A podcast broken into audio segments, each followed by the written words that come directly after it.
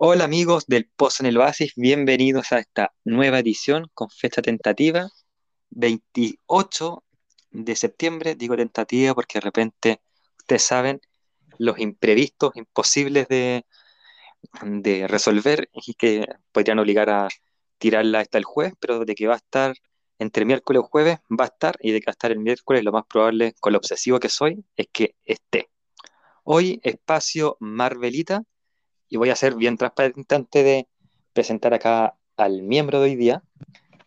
En, esto se grabó el día antes de la grabación, o sea, de la publicación de la grabación, o sea, el martes 27, y una media hora antes, un actor del MCU, que antes que hacía un personaje muy querido por muchos, me incluyo, aunque es más querido para mí en los cómics que en la película, anunció una cuestión que dejó a todos, me incluyo también de nuevo, hypeados.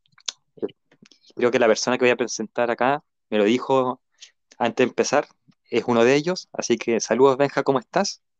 Hola a todos, es genial estar de vuelta y muy feliz por la noticia que acaba de suceder.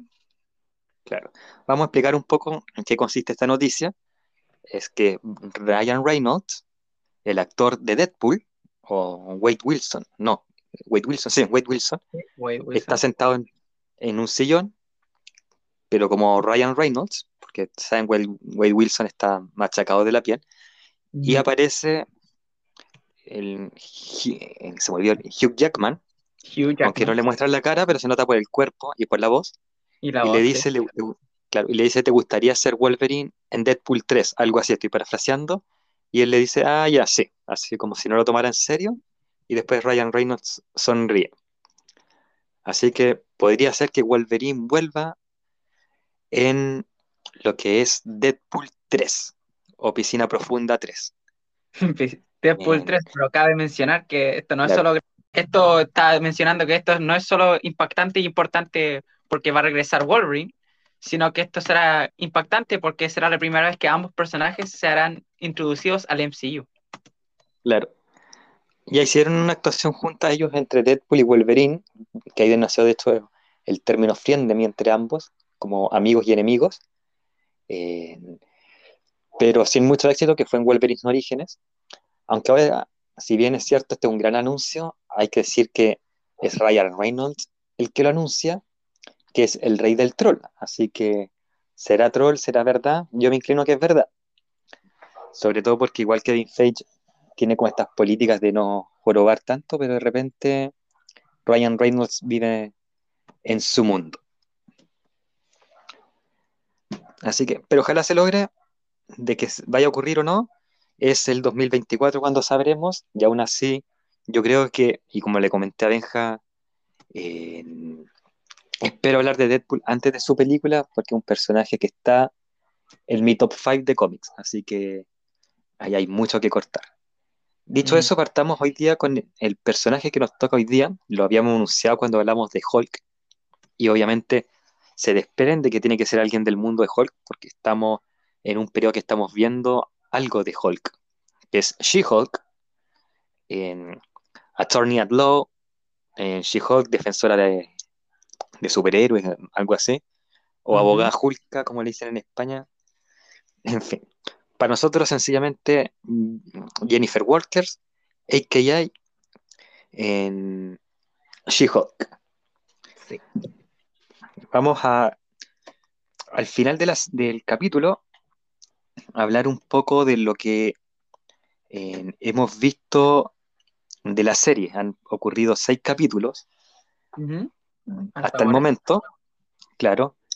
esto va a estar vamos a tratar de hacerlo sin spoiler, pero si es que hay spoiler voy a ponerles el minuto que está el, spoiler, porque después están las recomendaciones de, de los objetos que vamos a recomendar o de cosas que vamos a recomendar, para que no se lo pierdan, porque eso es importante. Entonces, eh, pero lo más probable es que esté sin spoiler. Dicho eso, partamos hablando de She-Hulk. Benja, ¿cuándo fue la primera vez que conociste a este personaje? La primera vez que, que conocí She-Hulk, que fue introducido el personaje, si no me equivoco, creo que fue la serie antigua de Hulk, el increíble Hulk, donde aparece en algunos capítulos. Y también creo que uh, Super Hero Squad, esa serie de niños también de superhéroes, el escuadrón de superhéroes. Y también, sí, creo que por ahí Hulk y los agentes de Smash. Y también creo que aparece en Marvel vs. Capcom. Sí, los agentes de Smash que la vi y después de dos capítulos la dejé de ver porque no me gustó para nada. Eh, ¿Y qué te pareció el personaje cuando lo conociste? Ah, lo encontré bacano, onda, un gran cambio a que Hulk es como la bestia incontrolable y She-Hulk es como tiene perfectamente balanceado ambos aspectos de su vida. un giro bien interesante y diferente a que una copia barata que es como, ah, es Hulk pero mujer, no. Claro, que se enoja y todo. Aunque sabemos que después eh, hay cómics ya posteriores eh, al tiempo, cercanos a nosotros, 2010 por ahí, en que eh, She-Hulk empieza un poco, lo vamos a ver en, unos minutos más, a, hacer ya como tú dices la copia entre comillas de Hulk en el sentido de, de, solamente cuando se enoja se transforma y se descontrola. Sí, creo que hay un momento de Savage She-Hulk. Sí, hay un momento de Savage She-Hulk que de hecho ocurre más o menos, estaba buscando acá el tiempo, no lo encontré. En She-Hulk, que vamos a ver también, ha pasado por muchas facetas. Mm. Eh, la primera que yo la conocí fue en la serie que tú dices de los 90 de, de Hulk, pero me pasó algo curioso. Como yo la veía de niño, esa serie, debía haber tenido 6, 7 años y me da un poco de temor el personaje. La introducción era muy terrorífica para alguien de 7 años. Además de eso, habían pocas cosas que recuerdo porque me llamaban más la atención en ese tiempo. Y creo que lo mencioné en el capítulo de Hulk, que Hulk es un gran personaje en cómic, pero en temas audiovisuales no se ha logrado en llevar, traspasar eso. Entonces me pasa que tenía más recuerdo de esta serie de Silver Surfer, mm. que que la paran lamentablemente a la mitad porque justo fue el año que Marvel entra en quiebra. Tenía más recuerdo de la serie Los Cuatro Fantásticos. ¿Para qué decir de la de Iron Man, que es mi superhéroe favorito hasta el día de hoy? Aunque cada vez que leo algo de Jessica Jones me empieza a pelear los palos. Eh, mm. Entre paréntesis, Jessica Jones está sacando ahora un ciclo de cómics que termina en octubre que se llama Variantes. Así como, y se ve bastante bueno, un multiverso versión Jessica Jones saliendo del paréntesis, no recordaba mucho de, de She-Hulk hasta el año 2018, cuando compré, empecé a comprar los cómics de Salvat del Mercurio y me topo con en Avengers Desunidos. Mm. Este cómic que es uno de los más importantes de el último tiempo Marvel, previo a la Primera Guerra Civil, y que She-Hulk es afectada y no se puede controlar y todos le dicen, tú te controlas a diferencia de tu primo y esta vez, qué raro que no puedas, o algo así. Y me llamó la atención y empecé a, como ya proboste, a Wikipedia y a ver a She-Hulk. Mm. Y me llamó bastante la atención. Quise leer algo de She-Hulk y me di cuenta que unas semanitas después en el Mercurio iba a aparecer, así que eh, fue feliz. Pero me llamó la atención. Después volví a ver la serie de Hulk y descubrí que era un gran personaje y que, voy a decirlo ya acá de sopetón, creo que es un poco más fácil de traspasar la pantalla que, en el caso del primo. Mm. Que, es Hulk, no habíamos mencionado eso, que lo vamos a mencionar a continuación, de hecho. ¿Conoces algo de la biografía de Jennifer Walters? Onda, ¿en cómo ella se convirtió en She-Hulk en los cómics? ¿O antes de que se convirtió en Hulk? Ah, bueno, ah, de lo que sé es que, bueno, es prima de Bruce Banner y en los cómics, los primeros cómics, se juntó con Bruce Banner y Bruce Banner, bueno, siendo Hulk, eh, querían matarlo, la mafia, y justo estaba con Jennifer Walters en ese momento y la mafia disparó y le llegó un balazo a Jennifer. Bruce la llevó a un hospital y tuvo que hacerle una transfusión de sangre, ya que no tenía nadie más con quien darle sangre. Le da su sangre y se convierte en Hulk para que los mafiosos sigan a él pero aún así como que mafiosos eh, ah, iban a atacar a Jennifer Walters y ella se convirtió de la nada She-Hulk. Claro, ese es un cómic de 1980, que es el año en que se crea She-Hulk, Y me llama la atención que se crea en 1980, y esto lo escuché en un podcast, siempre agradezco los podcasts donde saco información. Es un podcast argentino que menciona muchos cómics eh, y los personajes, como evolucionan los cómics, que se llama Mientras tanto las historietas. Eh, lo más probable es que nunca escuché este cómic ni este, este podcaster en que lo mencioné, pero en fin. Bueno, sale en 1980 por el hecho de que habían creado su eh, Marvel Power Man, que después se va a llamar Luke Cage, otro personaje que me encantaría hablar. Y justo deseo un año, unos meses después, saca Power Girl, que es Supergirl después. Entonces estaban como en esta guerra de que todos los personajes que terminaban, que todos los personajes masculinos les ponían el she y todos los femeninos le ponían el he, en tanto en Marvel como DC. Entonces Hulk, que era un personaje importante, en 1980 decían comprar este derecho de She-Hulk. Y por eso nace She-Hulk. Y como tú dices, un accidente, en este caso un disparo y una transfusión de sangre. Creo que fue en realidad, no, no que querían dañar a Bruce Banner, no estoy seguro, pero parece que era que querían dañar a Jennifer, que había, eh, que es abogada y había luchado contra una banda de mafiosos y les ganó. Entonces era como una venganza, pero no recuerdo mucho en realidad, la leí hace tiempo, pero tengo un problema con los cómics de los 80, de los 90, que hay como tanta narración que me termino aburriendo, como que hay una sola explicación, no hay tanta imagen ni diálogo de los personajes. Mm. No sé si te pasa eso, aprovechemos de pelar un poco la, el avance de los cómics también. A muchos les gustan los cómics de los 80, 70, yo no soy muy amigo, aunque confieso que hace poco me compré un cómic de esa época, que es de DC, que, que me dijeron que era un clásico de, de Green Arrow y Green Lantern. Ah, gustaron los Greens. Sí. Pero volviendo a She-Hulk, ella tiene poderes muy similares a su primo. No habíamos, creo que no habíamos mencionado, pero Bruce Banner y. Ah, tú lo mencionaste, Bruce Banner y Jennifer Walters son primos. Sí, son que por el lado, claro, inferimos que por el lado materno, porque no comparten el apellido. Eh, los poderes como Hulka o She-Hulk, estoy leyéndolo en la enciclopedia en eh, Marvel, que está en español de España, por eso dije Hulka, eh, tiene resistencia, factor de curación, velocidad y fuerzas sobrehumanos.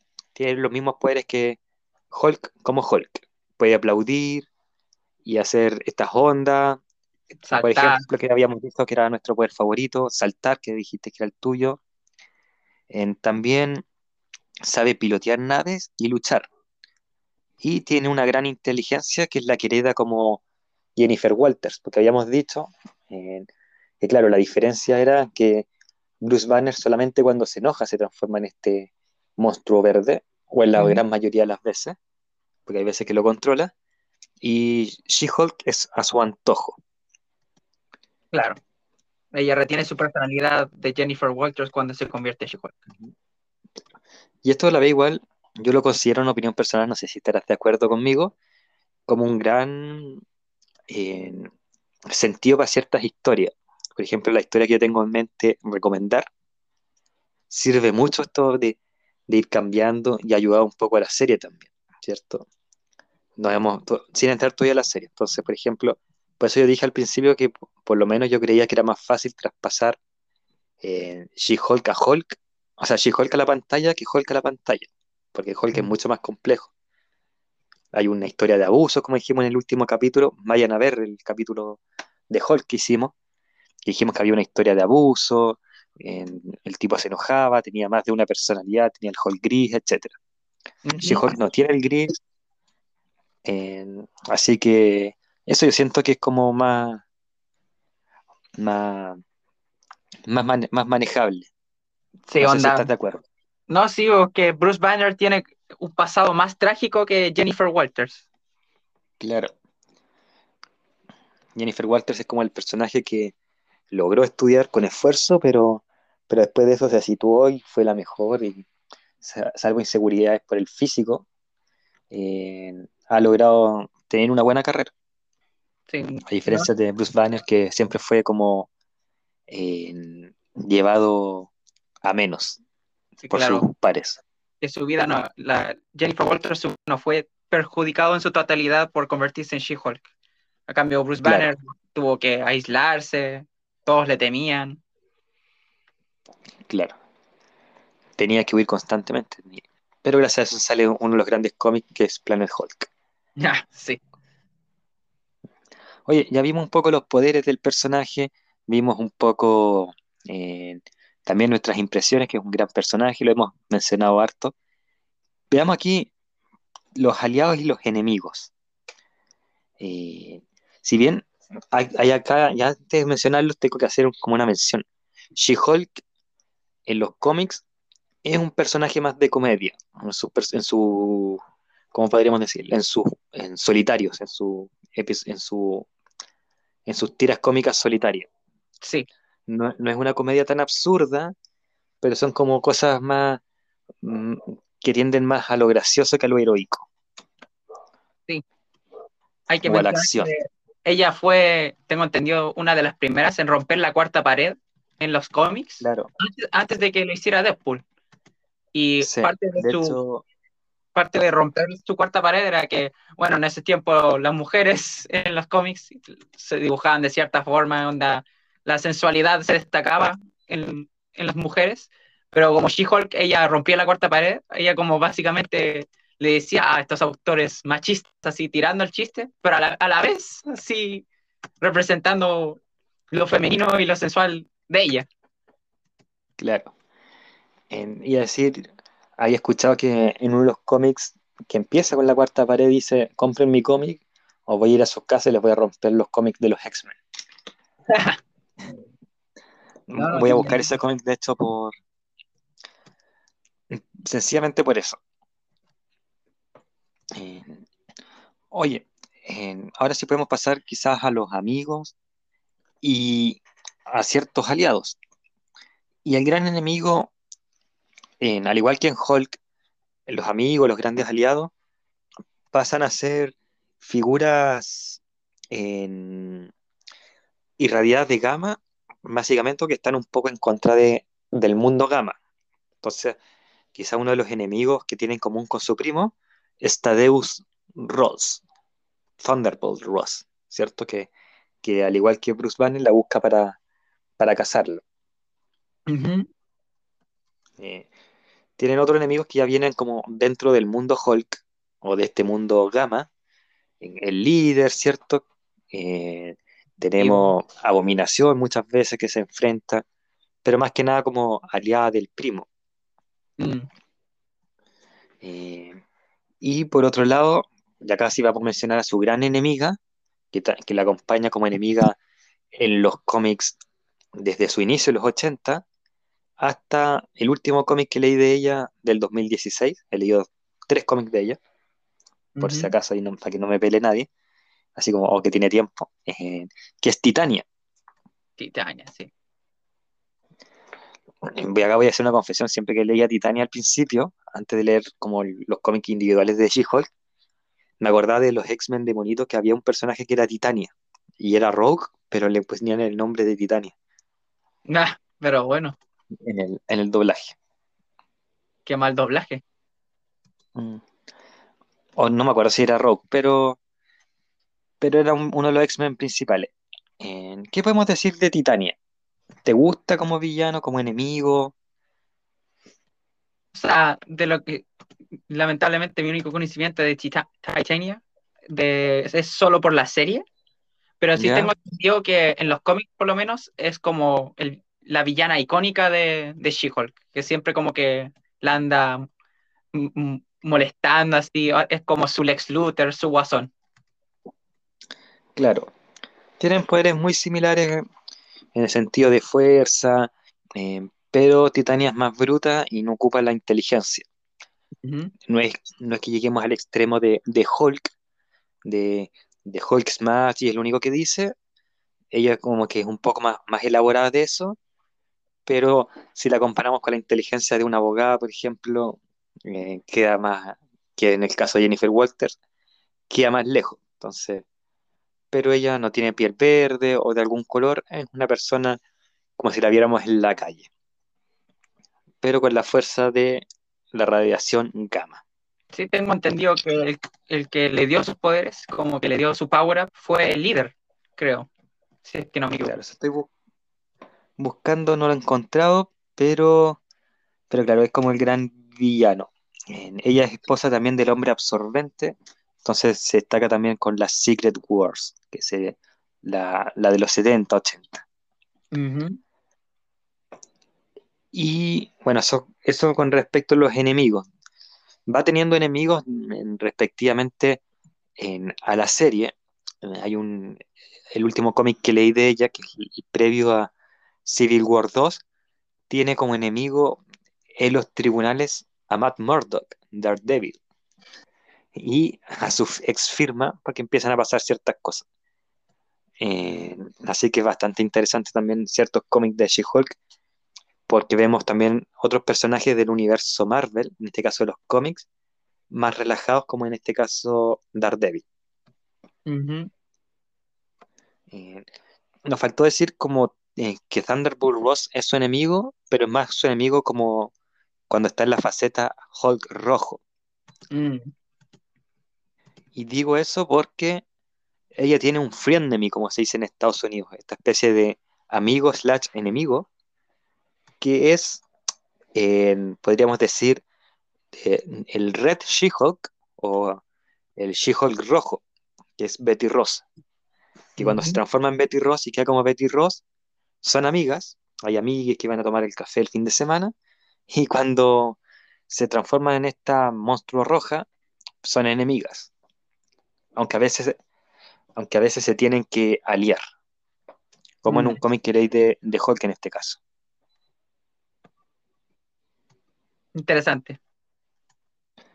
Eh, ¿Y qué podemos decir de los aliados?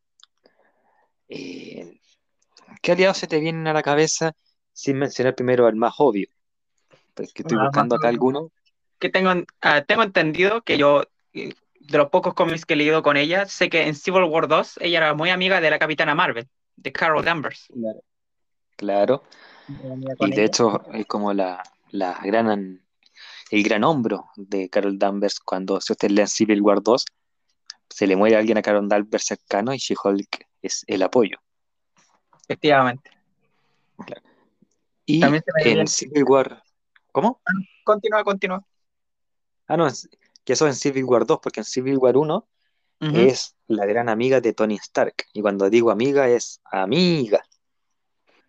Ah, y los dotes de Playboy, por decirlo de alguna manera. no, solo, por Tony, sino que ella también como personaje le, le gusta el huevo. claro. Bueno, nos faltó decir eso. Eh, que Jennifer Walters es un personaje tímido, cohibido, que no se quiere mucho como su cuerpo. Y cuando se transforma en verde, se acepta como persona, se acepta como una mujer sexy y le gusta vestirse sexy. Esto lo digo porque siempre se ha comentado mucho en esta serie que, como que están como que se hace mucho hincapié en contra del piropo, de contra esto de, del hombre ahí como, oh, guachita, me gusta tus cuestiones, que son condenables, pero que a She-Hulk le gustan porque siempre como Jennifer Walters era la mujer que pasaba a la gente y la veían menos, y como She-Hulk ahora es notada, entonces como que le gustaba esa dicotomía, como para aclarar. Algo, diría que es algo distinto a la serie, que por ejemplo en la serie ella no, bueno, igual es como es su origen, no le está gustando tanto ser She-Hulk, ella prefiere ser Jennifer Walters que She-Hulk en la serie, pero en los cómics, de verdad, diría que lo contrario, que como dijiste, le encanta ser She-Hulk y por ella fuera She-Hulk todo el rato. Claro, sobre todo porque capta la atención del el sexo opuesto o del mismo sexo que le gusta las mujeres. Bueno, volviendo a los salvados, también conozco que ha tenido, ha estado en varios equipos, como los Cuatro Fantásticos. Y claro, eso ya mencionar. Ah, continúa entonces. Pero, pero menciónalos tú, menciónalos tú que conozco que ha estado en los Cuatro Fantásticos, los Vengadores, A-Force, que es un equipo de puras mujeres de Marvel. Claro. Tuvo en Los Héroes de Alquiler, donde tuvo una pequeña relación, se dice, con Luke Cage. Espero que no, no, no, no lo sé mucho, pero para mí Luke Cage es de Jessica Jones y nadie más. Eh, y en Los Cuatro Fantásticos hay que decir que estuvo dos veces Los Cuatro Fantásticos.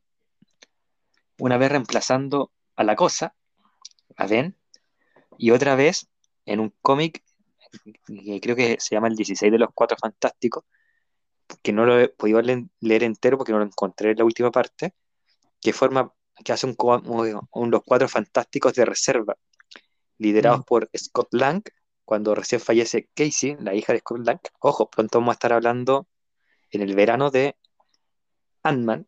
Eh, está formado por Scott Lang, por Medusa, por una chica que es una actriz que se pone un traje de, la cosa y adquiere los poderes, y por She-Hulk.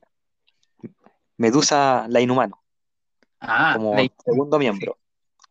Un tercer miembro que es una actriz que creo que se llama Darla. Comprendo. Y She-Hulk. Esa era como los cuatro fantásticos de reserva y estuvo también en el equipo titular. así que, como tú dices, estuvo en varios equipos, fue una aliada muy grande de, del Capitán América también en su minuto, mm. en la Guerra Mundial Hulk, se disputó ahí, disputó, perdón, a, quién, a qué aliado pertenecía. Creo que es el segundo tie-in que más me gusta de tie-in.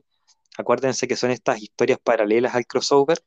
Y es el segundo tie-in que más me gusta de Guerra Mundial Hulk. Como dije el año pasado cuando hablamos de el personaje de Ghost Rider, el tie que más me gusta es el de Ghost Rider. Muy épico. Sí. Este que es el único que puede vencer a Hulk, pero después se arrepiente de vencerlo. Eh, genial. Y ahí está más o menos quiénes son sus aliados y sus enemigos. Tiene muchos aliados y eso también se refleja un poco en la personalidad socializadora que tiene y el hecho de que al ser controlada a diferencia de su primo puede ser manejada por varios equipos. Mm. Muchos Me sorprende que no estén los de... Muchos equipos, claro. Le faltan los defenders nomás. Ah, claro. Hasta Hulk ha sido un defender. Claro. Oye, hemos hablado de que este personaje ha evolucionado, ¿cierto?, en los cómics, pero ahora profundicemos un poco más. Ya quizá eh, podemos decir que eh, aparte de estar en muchos equipos, esto se debe a las circunstancias que ha estado. Eh, dijimos que, claro, partió como en una especie de Savage Hulk, que no controlaba mucho sus poderes, pero una vez controlaba cuando se transformaba. Eh, después pasa a ser Sensational Hulk, que es una época que a la gran mayoría de las personas le gusta. Eh, acá, ella como personaje, por lo que tengo entendido, es cuando rompe la cuarta pared, se pone un poco más humorístico, que está justo también a la par de, yo creo que tú no viste estas series porque no están en ningún streaming y es muy difícil encontrarla para bajarla en streaming oficial, como decimos por acá, que son Alec McBeal, Boston Legal. ¿Las conociste? Ah, no, pero las cacho porque ah, viendo análisis de, la serie de She-Hulk ah, hacen referencia directa ahí. Sí, me siento, me siento como boomer viendo esa, esa serie. No sé si será el término correcto, pero, pero me suele, me suele suceder. Pero eso más o menos pasa en la época Sensational Hulk, que también se destapa un poco y hoy día estaría más que funada, se destaca un poco el tema que habíamos dicho de la sexualidad, sensualidad, perdón. Y es también la etapa que sale en parte con Luke Cage. Eh, también hace alianzas con, estoy leyendo acá, con Spider-Man, que, es el próximo personaje a mencionar, etcétera. Después viene un tiempo parecido que es Soltera, Verde y Femenina, que es cuando la contratan en este estudio que estamos viendo en la serie, GLK y H. y así llega a Super, perdón, a Super, a Civil War, donde ayuda a Tony Stark con el acta de registro, en World War Hulk, que se disputa si ayuda a Hulk o no. Eh, y después ella está como en varias etapas, vuelve un poco a descontrolarse, otras veces está como en el riesgo de ser siempre Hulk, pertenecer siempre en, esta, en este Hulk. Después está ya más que nada siempre como bruta y no puede cambiar. Después vuelve al estado normal. Ha pasado por diversas fases. Mm. ¿Hay una fase que quizás te llame más la atención o crees que todas las, estaciones tienen algo que rescatar o hay alguna que, así como lo he mencionado más a raconto, es como tú crees más para el olvido? Yo creo que cabe destacarlo ese su tiempo de Sensational She-Hulk, porque encuentro que el hecho como que ella haya interactuado con el lector de esa manera fue bien distinto y la hizo destacar para que, para que fuera tan famosa y, hubiera más historias de ella. Encuentro A mí me ah, Termina, termina.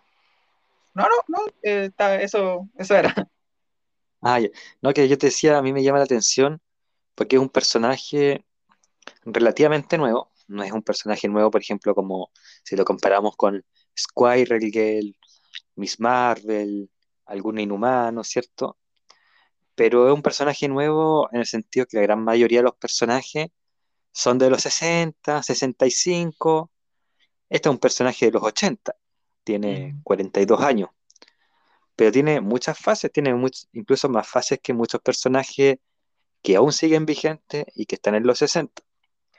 Por ejemplo, se me ocurre, tiene más fases que el Capitán América, por ejemplo. Eh, mm. El Capitán América como Steve Rogers, o tiene más fases que, Falcon, que, es de los 70.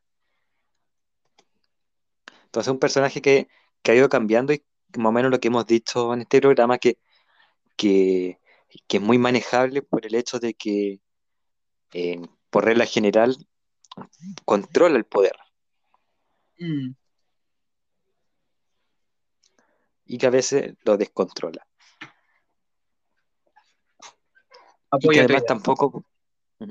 Y un personaje que es femenino pero poderoso, porque por ejemplo, y esto lo había leído en una, en una cuestión que como que favorecían un poco a la, a la serie, que generalmente, que creo que lo dijo un, escritor, generalmente eh, tenemos el personaje de, de Wanda que genera este pop gigante, pero un personaje que busca descubrirse, lucha con la depresión, Em, y este es un personaje que como que lo supera, siempre está alegre, se sabe sexy y lo juega. Es como distinto a la gran mayoría de los personajes femeninos que, que estamos acostumbrados tanto en Marvel como en DC. Mm. No sé si quieres agregar algo o pasamos a, a algo que yo sé que estás esperando, porque lo hemos comentado todos los jueves. Básicamente.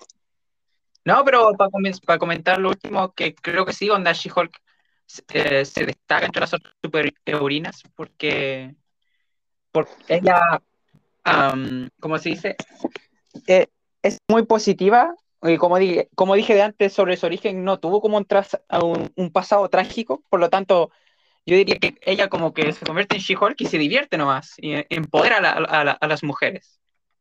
Claro. Oye, pero acá hay una pregunta, ahora que dijiste heroína, ¿podemos decir que She-Hulk es heroína o es antiheroína? ¿Y por qué surge mi duda? Porque el héroe es un personaje que hace siempre lo correcto. Se levanta temprano en la mañana, por poner así como exagerando. Tiene unos valores que nunca va a transgredir, especialmente no vas a matar, eh, o, u otros valores, por ejemplo, la moral, eh, la bandera, ¿cierto? Luchar por el bien, no consumir droga. Eh, aunque irónico que el prototipo de héroe Marvel más grande es el Capitán América y obtuvo sus poderes por droga, pero en fin. pero hay un límite que, no van a romper, ¿cierto? Son responsables. tenemos los antihéroes, Ahí podemos poner, por ejemplo, al Punisher, ¿cierto? Que, que tienen como una línea buena, otro personaje que quiero hacer, que tienen una línea buena, ¿cierto? una expresión, algo que no van a transgredir, pero, o sea, perdón, tienen una línea buena, quieren hacer el bien, quieren ayudar a la gente, pero van a hacer, pero el método es inmoral o es poco ético. En el caso del Punisher es asesinar, en el caso de Deadpool es que te va a cobrar dinero, y si no, va a asesinar. Eh, y, sigue, sí, y suma y sigue, ¿cierto? Eh, tenemos los villanos, que son personas que de tienen un código inmoral, sobre el moral, y que están dispuestos a todos por lograr su propósito, que es la dominación del mundo. Eh, dicho eso, ¿a dónde podemos poner a She-Hulk? Sabemos que no es villano, pero ¿es héroe o antihéroe? Yo la pongo superheroína. Héroe. Claro.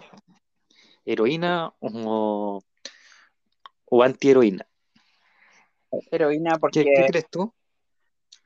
Yo digo que es héroe porque podríamos, esto sería un buen debate como en el caso de Hulk, porque Hulk diría que ha causado más daño a la sociedad y a la gente y a las vidas que She-Hulk. Encuentro que She-Hulk, aunque se puede descontrolar como en su etapa de sabe She-Hulk, o también... O en Avengers desunidos.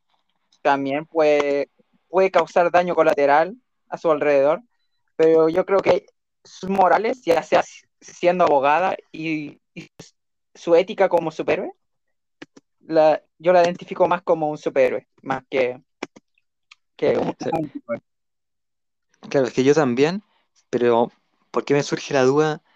Porque igual de repente, al igual que Daredevil, hacen cosas que son ilegales o tienen que hacer cosas que son ilegales como superhéroes y lo mm. justifican con que es su alter ego. Entonces, ahí se me produce la, dicotomía si son siempre superhéroes o son siempre antihéroes. Que era algo que, por ejemplo, pasa en las series de la Roverse con Oliver Queen, ¿cierto? En las primeras temporadas, si ustedes escuchan el programa que hice de Oliver Queen, dije, o las cuatro primeras temporadas él era un antihéroe, pues después en las otras es un héroe y es bastante mamón. O en el caso de Daredevil, que ya lo, que lo mencioné conjunto con She-Hulk, que también. Yo creo que al final, o Ángel, no sé si has visto esa serie, que como dije también cuando analicé la serie, es capaz de colaborar en el asesinato de abogados que le hicieron la vida imposible, pero no hay duda que es un héroe. Mm. Pero yo creo que al final esto responde a una etapa de que nadie es 100% héroe, nadie es 100% malo, y muchas veces el héroe tiene que hacer algo gris, como ocurre con She-Hulk. Claro. Ahora sí podemos pasar a hablar un poco de la serie. Como dije, tres capítulos llevamos de lo que es She-Hulk. No vamos a hacer spoiler porque en diciembre vamos a hablar de, de, ¿cómo se llama? De todo lo que fue el MCU 2022. Que ha sido harto, así que no sabemos cómo lo vamos a hacer. Quizás sean dos partes. Lo más probable es que sea una y cinco minutos para cada serie y película. Dar, dar nuestros comentarios respecto a cada serie rápido, brevemente. Claro, claro ahí se irá, se irá viendo. Además que se considera que ya que todos han visto algo y por ende se les puede spoilear. ¿Qué te ha parecido la serie? Antes, de, antes de que digas eso, eh, son nueve capítulos la serie, llevamos seis, y coincide que hicimos este capítulo, lo íbamos a hacer cuando llevábamos cinco capítulos originalmente, pero tuve problemas la semana pasada, por eso no salió.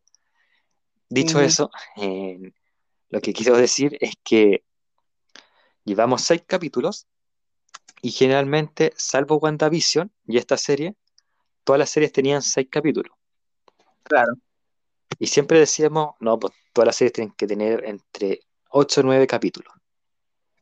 Y She-Hulk nos ha dado la razón o no nos ha dado la razón. ¿Qué te ha parecido? Y responde a esa pregunta también. ¿Qué me ha parecido hasta el momento? O sea, lo encuentro divertido, pero no necesario. Onda, encuentro que es como un sitcom, no sé si entiendes el término, onda de que es una serie que ves de la semana, que Una comedia de situación. Básicamente, sí, onda que tú ves un capítulo, ah, ocurre una situación en el capítulo, pasan el capítulo intentando arreglar esa situación, la situación se arregla y después pasan al siguiente capítulo y pasa otro suceso así como así. así. Claro, de hecho es muy parecido a Malcolm. Sí, eso mismo. Sí, es un buen. Una, buena de hecho, muy parecido porque Malcolm habla la cuarta pared, tiene como. Hay, hay, hay tres, cinco historias aparte de la de Malcolm, ¿cierto? Estaba la historia de Hal con Dewey, o la de Hal con Reese, o la de Hal con Lois, y la de Lois con Dewey o Reese, ¿cierto? Y acá en She-Hulk pasa lo mismo. Está She-Hulk con She-Hulk, eh, She-Hulk y Jennifer Walters, y hay otra historia que son los compañeros de la oficina o alguna o algún segundo caso.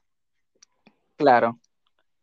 Ah, hasta ahora me han gustado los capítulos, diría que mi capítulo favorito hasta ahora ha sido el primero, pero onda, siento que los capítulos en sí, aunque son más capítulos, hay que mencionar que, claro, son nueve capítulos comparado con los otros seis, pero las series como Falcon y The Winter Soldier y Moon Knight duraban más. Ah, claro, en tiempo. Sí, She-Hulk dura como media hora, si es que, porque los créditos en Disney Plus duran como 10 minutos, porque muestran los créditos de todos los países. Bueno, países, todos los idiomas. Así que ni siquiera son media hora en, su totalidad. Así que siento que los capítulos son algo rápidos y cortos. Onda, me gustaría desarrollar más las tramas y también creo que hay cosas que en mi opinión, no tienen del todo sentido por la falta de seriedad. Como, ¿usted puede hablar de spoilers? Sí, menciona spoiler. Ahí después decimos terminó el spoiler. El, ya, el, spoiler que voy a comentar es que específicamente en el capítulo con Wong, bueno, primero tuvimos a Wong en el caso de, de Abominación para liberarlo. Y Wong admite que él ayudó a liberar a Abominación de la cárcel, pero lo trajo de vuelta. Y después unos abogados ahí del jurado dijeron que Wong cometió un crimen, eso debería ser arrestado. Wong se va, ya, chistoso. Pero después, el siguiente capítulo, Wong viene directamente a, a She-Hulk para pedirle ayuda sobre un caso de un mago que anda usando las artes sagradas para trucos de magia. Pero como que no, no mencionan para nada lo que pasó el, capítulo pasado, de que si Wong está siendo buscado porque liberó un prisionero, eso no afecta su caso. O también el mismo hecho que cuando el mago eh, hace un portal, hace como el infierno y libera como unos demonios y va en busca de Wong para ayudarlo. ¿Por qué Wong, el hechicero supremo en ese tiempo, en estos momentos, va a pedir ayuda a She-Hulk para un problema que en teoría él siendo el hechicero supremo debería ser algo muy fácil? ¿No será que en ese caso, ¿cómo se llama esto? no pues la línea de tiempo, entonces puede ser que sabemos que después de Endgame, que claro, es, eh, es el mago supremo, pero quizás fue después de, los incidentes del Doctor Strange 2, entonces eh, todavía está como un poco armando la... Si es después de Doctor Strange 2, porque Wong tiene su traje nuevo de Doctor Strange 2. Ah, ya. Entonces quizás todavía está como armando un poco el, la situación en su vida. Claro. Entonces tú, dices que ha ido como a la baja. Sí, un poquito a la baja y creo que un poco, o sea, sé que es una comedia, debe ser chistosa, pero en cuanto a las cosas de, casos de abogado, creo que hay una falta de seriedad, porque la serie, la Jennifer Walters te dice, sí, esto es una serie de superhéroes, pero no olviden que esto también es una serie de abogados. Y siento que una comedia. en cuanto a los abogados, creo que pudo haber sido mejor, o sea, que tenemos muy buenas series de abogados, contando Daredevil, contando Better Call Saul, y yo creo que los casos de She-Hulk, cuanto su trabajo como abogado, no están al nivel.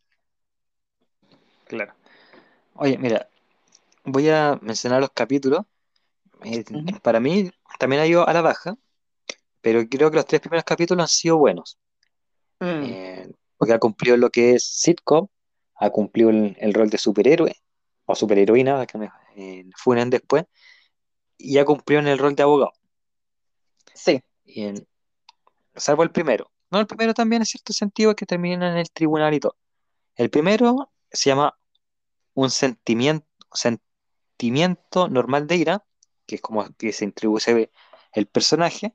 El segundo es Leyes Sobrehumanas, eh, que termina con el personaje de, Abominación, que se sabe dónde está y que hay que representarlo.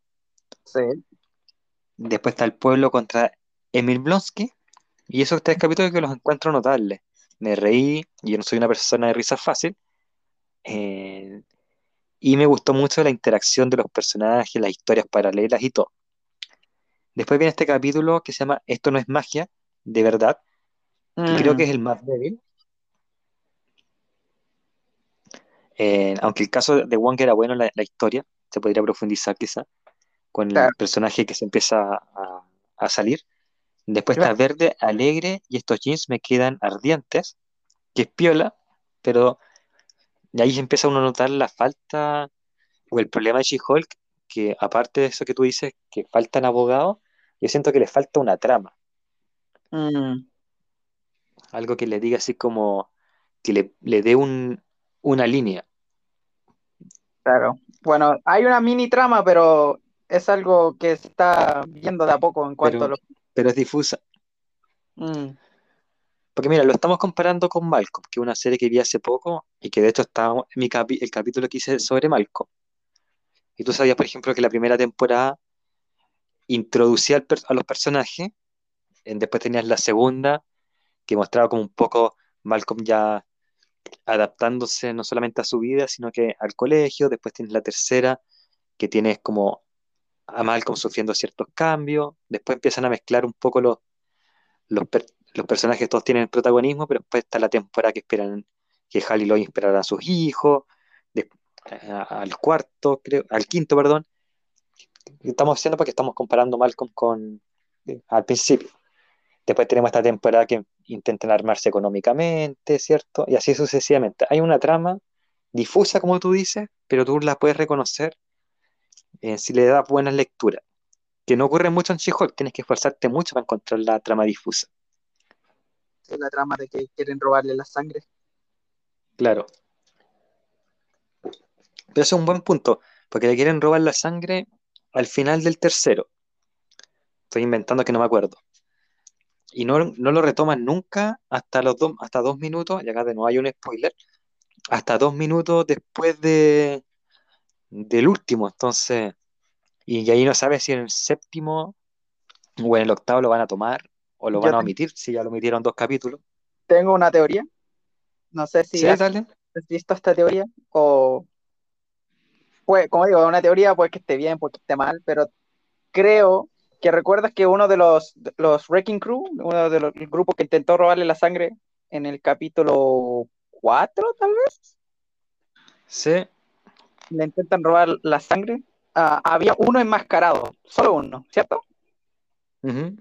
que específicamente el que intentó inyectarle la jeringa y se rompió y la mandó, lo mandó al carajo. Solo uno estaba enmascarado. Y cuando estuvo las citas, también el, creo, ah, no, no, creo que el robo de sangre fue en, el capítulo 3 y ya en el capítulo 4 fue lo de las citas, que intentó básicamente unirse a Tinder y salió a muchas citas con Chico.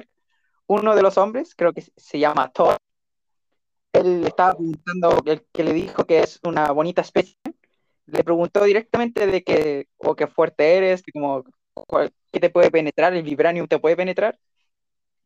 Y después en el capítulo 5, sí, en el 5, directamente el siguiente, lo vemos otra vez, que ahora es un cliente de, de donde trabaja She-Hulk, pero con una distinta abogada. Yo creo que él tiene que ver con, con el grupo que quiere robarle la sangre.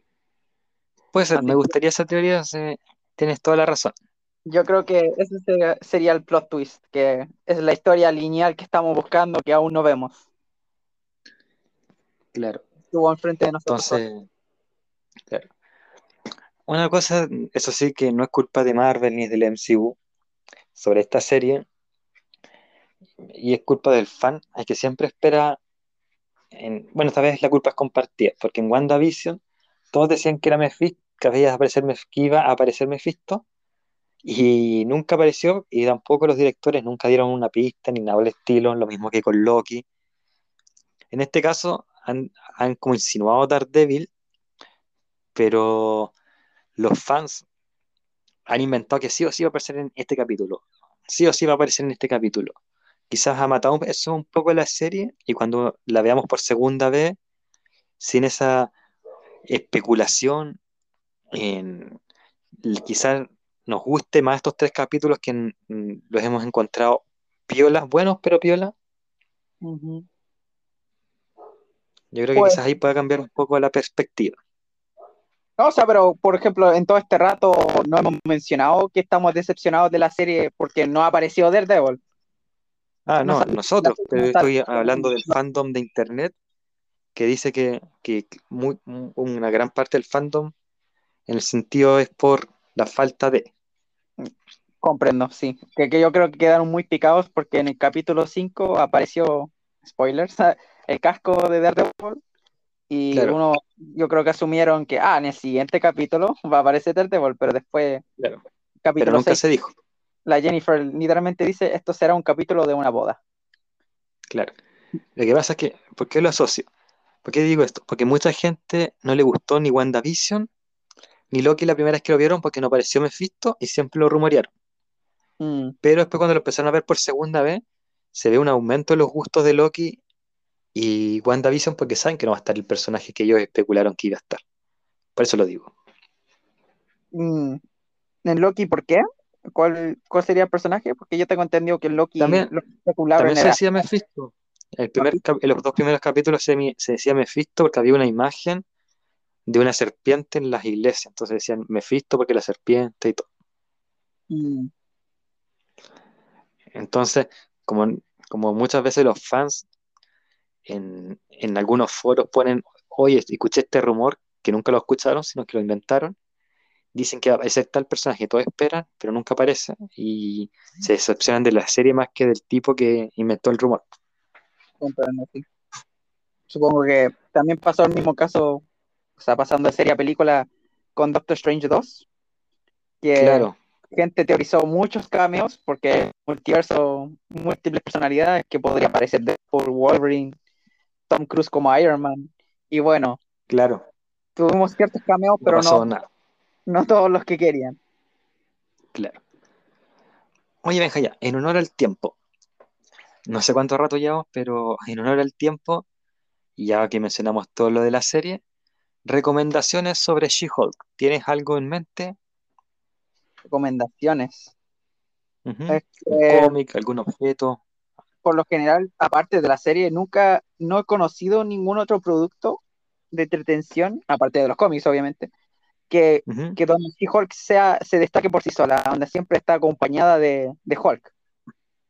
Claro, Así que, Ya, pero fuera- algún Funko que te haya llamado la atención o, o alguna o algún cómic? Pues, o sea, yo creo que hay buenas figuras de Marvel Legends de She-Hulk, pero si quieren conocer más del personaje, yo recomendaría los cómics, o sea, de Sensational She-Hulk, y también historietas donde, tal vez no específicamente de She-Hulk, pero sino de equipos, como podrían ver cuando formó parte de los Cuatro Fantásticos, podrían ver Civil War 2, aunque no es la mejor historieta de todas Civil War 2, pero pueden ver el impacto que tiene She-Hulk con su amistad con Capitana Marvel. Y bueno, y vean la serie porque es como lo más fácil si es que no quieren leer, ver, ver She-Hulk. claro, yo voy a recomendar dos cómics. Sí, voy a estar, voy a estar generoso el tío del pozo en el oasis. Dos cómics. Quiero recomendar el que viene en, el de Salvat del Mercurio, que venía por lo menos en el 2018, que se llama Verde y Soltera. Es muy parecido y es donde se, eh, ¿cómo se llama esto? Donde se basa la serie en gran, en gran medida. Jennifer Walters es contratada por esta firma con muchas siglas, se me olvidaron en este minuto cuáles son, pero son las mismas que en el cómic. En- y la condición de nuevo es que de Jennifer Walters pase a She-Hulk. Eh, como- es tal cual como la serie, solamente que como hay más personajes en el mundo Marvel Comic que en el, Mar- en el MCU, termina siendo mucho más entretenido. Y hay mucho más guiños, porque tú sabes cómo ver los casos en este, en este, en este cómic, ¿Cómo? los archivos o los expedientes son cómics. Entonces, por ejemplo, no me acuerdo mucho los casos porque lo leí hace ya cuatro años, pero tres, cuatro años. Pero, por ejemplo, no sé, Spider-Man venía con un caso, entonces She-Hulk agarraba un cómic del año 65 y lo leía para ver cómo acusaba a Peter, a, Spider-Man. Entonces, por ejemplo, no sé, Iron Man venía porque tenía un, firmó un contrato en tal época. Entonces, She-Hulk iba a ver los expedientes y decía, ah, pero mira, acá está el, demonio en la botella de los 70, entonces tú en esta época estabas ebrio y no sabías lo que hacía. Estoy inventando que no me acuerdo. Entonces es muy bueno porque resuelve los casos porque va a la biblioteca y la biblioteca son cómics, entonces hay muchos guiños de otros cómics. Entonces uno, uno como que se va introduciendo si quieres leer al mismo tiempo cómics de otros personajes, ahí tienes como una mini, mini enciclopedia. Hay una, hay una referencia de eso en la serie de She-Hulk también, donde cuando ella entra a donde, eh, donde está trabajando ahora, porque la quieren como She-Hulk, en el fondo, en los expedientes son cómics. Sí, acá es lo mismo. De hecho, bueno, la, serie se basa en ese cómic. Por eso, por eso lo quería recomendar. Y quiero recomendar en un cómic del 2016-2017, que es previo a Civil War 2, que lo hemos mencionado harto acá, que se llama Hulk, She-Hulk Volumen 3 o La Ley y Desorden. Que She-Hulk se va de, de este estudio donde está trabajando, instala su propio buffet de abogados, pero le va realmente mal. En, entre eso hay un caso que se llama el caso del sobre azul, que cada vez que se lo menciona a ciertas personas, esas personas se vuelven locas. Eh, entonces lo tiene que solucionar y entre medio de esa solución se van adquiriendo otros casos, como un caso de un Steve Rogers viejo que lo demandan por algo que ocurrió en el año 1940. ¿Y quién es la contraparte? ¿Quién? Y ella defiende a Steve Rogers y la contraparte es Matt Murdock. Pero ambos intentan buscar la inocencia de Steve Rogers con sus alter egos. Entonces, como muy entretenido. Ese cómic también hay mucha, no hay muchas referencias, pero hay momentos que son como simpáticos y uno ve un estilo más, más relajado de Daredevil, que es lo que ah. vamos a ver también en la serie. Sí, con la como por ejemplo, como mencionaste eso, encuentro esos detalles de los cómics, esos casos de entretenido, podrían haberse aprovechado eso en la serie, como por ejemplo, no sé qué cómic fue específicamente donde pasó, pero She-Hulk eh, tiene que defender un fantasma en la corte.